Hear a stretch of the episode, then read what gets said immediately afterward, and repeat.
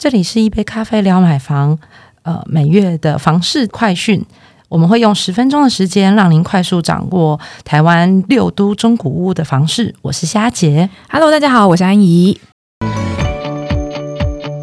这是我们的新单元。对我们每个月就会只做这一次，就是从一杯咖啡变成这个十分钟，越来越快，越来越无痛学习。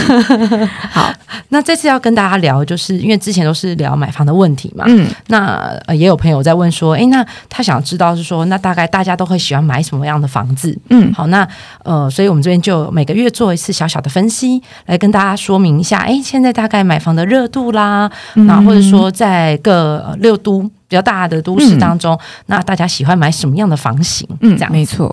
对，好，那目前是这样哦。其实因为呃，今年还好，因为呃，去年是寒冬嘛，刚开始第一季，因为遇到疫情，那所以其实今年在农历年后，其实呃，整体来说，虽然最近有一些房市的新闻，好像大家会觉得说，哎，那是不是有打击到？不过在自住买房的部分的话，其实是并没有减淡的。嗯，好，那我们那时候来看一下三呃三月份的数字的部分来看的话，其实就对于呃呃，因为乐屋。网比较常都是自住的买家来寻找。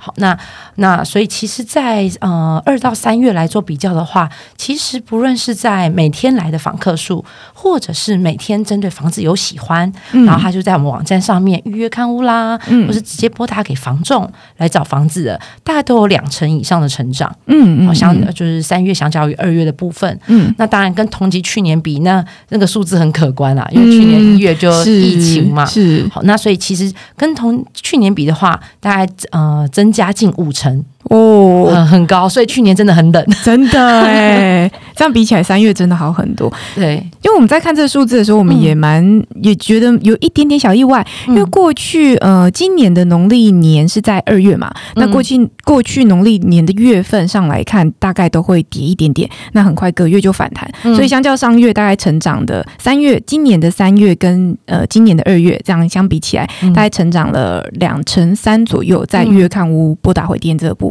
嗯，那我们有没有想说，呃，这个应该是一个合理的状况？但是相较去年，其实就是因为疫情的关系，所以整个基期太低了，所以今年应该应该啦，哈，不管怎么比，应该都会好一些些这样子。我们去比较那个年增减幅的部分，应该都会强很多。那即便其实三月那时候，呃，房地合一二点零的草案出炉啊，又开始讲说可能是不是要修囤房税啦？那多空的讯息蛮多的，但其实对乐网的买家来说，乐网的 user 多半都是。是自住型的啊，对，买家，对对对，所以对自住型买家来讲，其实你打炒房啊，各种这种房市管控的政策，它基本上自住，尤其是首购，其实是不受影响的。啊，对，是不受影响的，因为通常都要那个两三栋房子以上，或者是有房屋买卖，你才会收到那个房地合一税的影响嘛，因为税率有做一些变更。是是，不过但也是快讯啊，就是。是不是上礼拜才三读通过吗？对，然后说什么七月一号要开始实行？对，在我们录音的时候是 就是刚通过这个房地合一二点零的这个草案刚通过这样子。对，那在六都的部分呢？六都的热门住宅类型，呃，六都这次还蛮特别的。比如说在北部的话，那因为大家也知道说北部的平均房价比较高，好，那那其实像呃，虽然就只能买小宅啦，对，但是所以大家会觉得，哎，那我要有效利用啦，所以包含像比如说挑高。是好挑高的格局，然后就就有跳出来。那北部的部分，呃，高雄的部分，则是文山特区的部分有出现。嗯，对，那那其实大概就看一下，可能快速带大家看一下，就是从北到南，嗯嗯，有三种怎么样的不同。嗯，好，那呃，以台北的部分的话，那其实最热的当然通常通常应该都是中山、北投、内湖。等的区域，嗯，那因为北部的价格稍高嘛，所以其实大部分的金额大概都会在一千万到一千五百万左右。是，好，那所以这个这个房型大概也都是落在就二十到三十平。是对，那当然其实也有一些像刚刚讲，为什么要希望挑高？那因为平数小，就希望空间利用的能够来增加。对对，那当然，呃，台北市觉得那个蛋黄区买不起，就会 往没有啦，希望买要大一点的空间，就会往新北市一做移动。是，哦，那所以其实新北的，当然你就会看到整个总价带啊，其实除了台北市之外。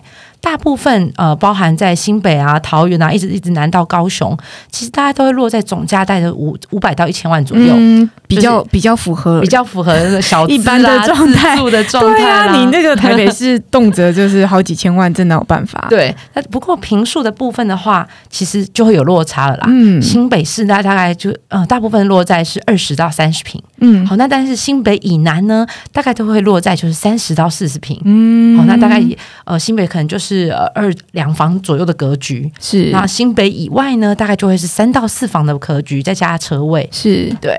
好，那呃刚刚讲到就是说高雄的那个文山特区的部分。嗯，好，那它主要其实也是呃呃算是蛋白电白地区啦。嗯，对，然后也包含像最近可能会有高捷啦。的一些课题，嗯，所以让它整个就是呃有备受瞩目。那当然也有一些新的，像比如说呃周边有新的那个百货。对，哦，展开了，对对对，机能不错，机能不错哦。那大家觉得说，那长期就是来看好的这样子。是补充说明一下，就是在台北市的部分，因为如果要挑一些挑高的房子，它多半可能做成夹层屋啦。可能例如说挑高三三米六，可能太硬了；三米八，甚至到四米二，尤其甚至到四米五。那并不是所有的夹层都是合法的。就是对于这个呃自住的首购的相关的小资族而言，你要在买房的时候，你可能要去确认一下，嗯，合法的。夹层其实有些是会有产权的，对。那如果不合法，它就可能是所谓的二公。那二公有违法的疑虑，就是这可能会有爆拆的问题。对对对，之前台北市内湖那边其实蛮多的嘛，然后大直那一带，所以大家可能要稍微注意一下。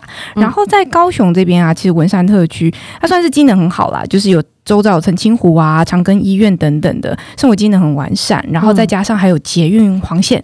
它的开发议题，所以它带动整个房价的涨幅，这样子。那所以是后市看好喽。对，因为这还正在开发中嘛。没错，所以在乐屋网站上面有很多相关的物件，大概呃五到二十年的中古大楼是最多的。然后开价，我讲的是开价，开价大概从每平十八到二十六万元不等。嗯，那成交价会再低一些，所以大家如果有兴趣的话，都可以上去看看。对，嗯，好，那这次的呃四月份的快报就到到这这边。好，那相信五月份应该很精彩啦，因为四月房地合一税在房市当中起了一些震荡嘛。没错，那我们五月份的时候也会帮大家整整理这样的房市快讯，再跟大家来做分享。是，密切注意，对，密切注意。好，那如果说这样的房市分析你觉得哎很有趣，或者是也可以了解到其他县市大家都喜欢在看什么样的房子，那当然就请大家给我们。五星的鼓励喽，是对。那如果有什么样的呃问题，或是想要更知道更深入的话，也欢迎来到乐屋网的粉丝团留言给我们，那我们就会在下一次的特辑当中帮大家来做回答。嗯，没错。好，今天这就到这边啦，好，拜拜。